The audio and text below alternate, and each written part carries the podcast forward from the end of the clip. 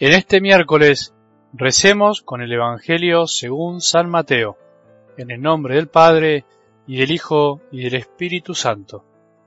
Jesús convocó a sus doce discípulos y les dio el poder de expulsar a los espíritus impuros y de curar cualquier enfermedad o dolencia.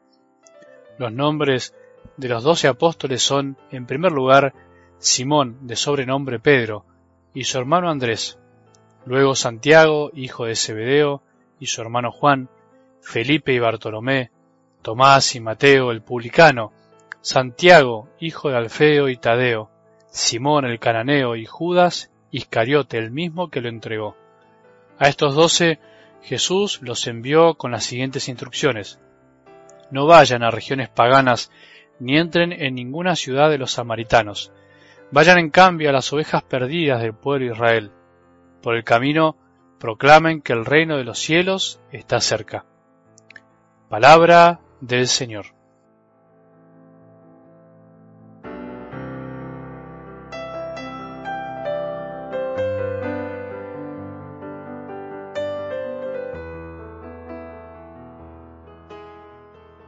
Ser profeta no es ser un adivino, alguien que se dedica únicamente a anticiparse al futuro, decir lo que pasará.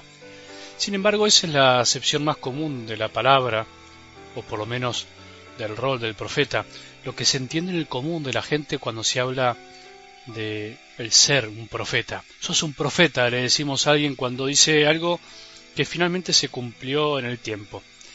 Está bien, es algo de verdad. Parte de la misión del profeta es de algún modo anticiparse a lo que vendrá, pero no como una especie de pretensión de saber lo que solo Dios sabe, sino por el simple hecho de leer, entre comillas, o ver la realidad con los ojos y el corazón de Dios.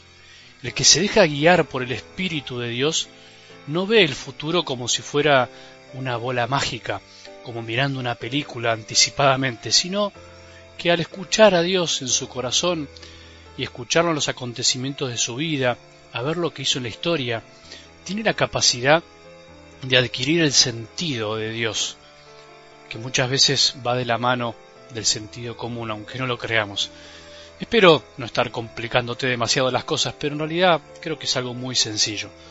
Dios nos simplifica la vida y nos ayuda a ser simples, a no ser rebuscados. Por eso el que más unido a Dios está en su corazón, más sentido común tiene y más capacidad posee para darse cuenta de lo que vendrá si el pueblo de Dios se aleja del amor, si se desvía de sus mandamientos. El profeta termina diciendo lo que en el fondo es casi obvio, pero la ceguera de los demás no permite verlo.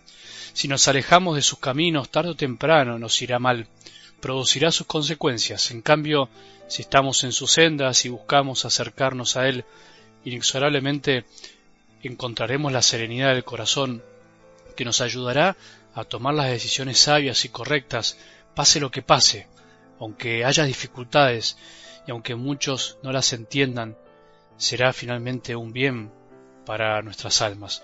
Vos y yo ejercemos nuestra misión de profetas si somos hombres y mujeres de oración, cristianos que no analizan la realidad solo con la razón, con ojos mundanos, sino con los anteojos misericordiosos y realistas de Jesús, con los pies en la tierra, como se dice, pero los ojos bien puestos en el cielo. Jesús fue el profeta por excelencia, porque de sus gestos y palabras sólo brotaron gestos y palabras de Dios, porque Él era el mismo Dios en la tierra. Todo lo que hizo y dijo fue profecía, fue palabra de Dios, y por eso su elección de los doce también lo fue. En algo del Evangelio de hoy vemos que la elección no fue al azar, no fue al estilo del mundo tampoco, no fue con razonamientos puramente humanos, a ver quién era el mejor, quién se lo merecía más, quién tenía más méritos. Repasemos la lista, a ver, el primero dice que es Simón, que luego Jesús lo llamará Pedro, le cambiará el nombre, el primero en todo, incluso también en negarlo. Y el último, Judas Iscariote, el mismo que lo entregó. Qué elección la de Jesús. Por favor, cualquiera de nosotros hubiese seguro elegido algo muy distinto. Digamos la verdad.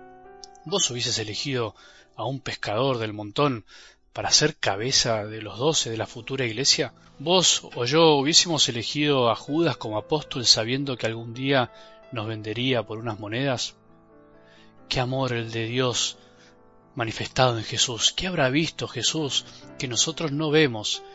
Es increíble pensar que Él haya tenido tanta clarividencia al elegir a quienes eligió, hombres sencillos y pobres, algunos bastante rudimentarios y sin instrucción, hombres simples y también pecadores, y que en su tiempo nadie los tenía en cuenta. Por eso Jesús de algún modo nos descoloca con su seguridad y profecía al elegir. Sin embargo, once de estos, doce fueron los que armaron un lindo lío y desparramo con su amor, predicando el Evangelio por todo el mundo. ¡Qué locura! ¡Qué maravilla! ¿Necesitamos más confirmaciones? Jesús también es profeta al elegirnos a nosotros, a vos y a mí también como sacerdote. ¡Qué misterio de la elección amorosa de Dios, pudiendo elegir a miles mucho mejores que nosotros! El amor de Dios, eso que Jesús ve y nosotros no, muchas veces nos hace sufrir de alguna manera, nos hace impacientarnos un poco, porque rompe nuestra lógica que muchas veces es muy mundana, muy superficial. A veces quisiéramos que Jesús barra con todo, cambie muchas cosas de un día para el otro, de nosotros y de la iglesia, del mundo. Sin embargo, así como a Judas lo esperó hasta el final, así como a Pedro le perdonó sus imprudencias y sus equivocaciones, a vos y a mí nos espera y nos espera, nos mira de otra manera sabe qué es lo mejor para todos y no nos presiona, no nos obliga, nos invita, nos atrae con su amor lentamente y pacientemente a lo largo de la vida. Pero al mismo tiempo es bueno que pensemos en la mirada que debemos tener todos al ver el modo que eligió Jesús para seguir transmitiendo su mensaje. Él eligió la debilidad para manifestar su amor. No hay otro camino. Jesús ama al hombre, pero nosotros también debemos amar a Jesús y su modo de amar. Él sabe el porqué, Él sabe que somos duros de corazón y necesitamos masticar y madurar ciertas cosas. Si Él nos tiene y nos tendrá tanto amor, tanta paciencia, ¿no es lógico que nosotros también empecemos a tenernos un amor más verdadero entre nosotros, a nosotros mismos y a los demás también? Vivamos como profetas, mirando la vida, la realidad como la mira Dios Padre, mirando los corazones como los mira Jesús. Solo ese don que todos recibimos en el bautismo nos ayudará a vivir más serenos y no tan apurados y atolondrados, pensando que todas las cosas dependen de nosotros. Que tengamos un buen día y que la bendición de Dios, que es Padre misericordioso, Hijo y Espíritu Santo, descienda sobre nuestros corazones y permanezca para siempre.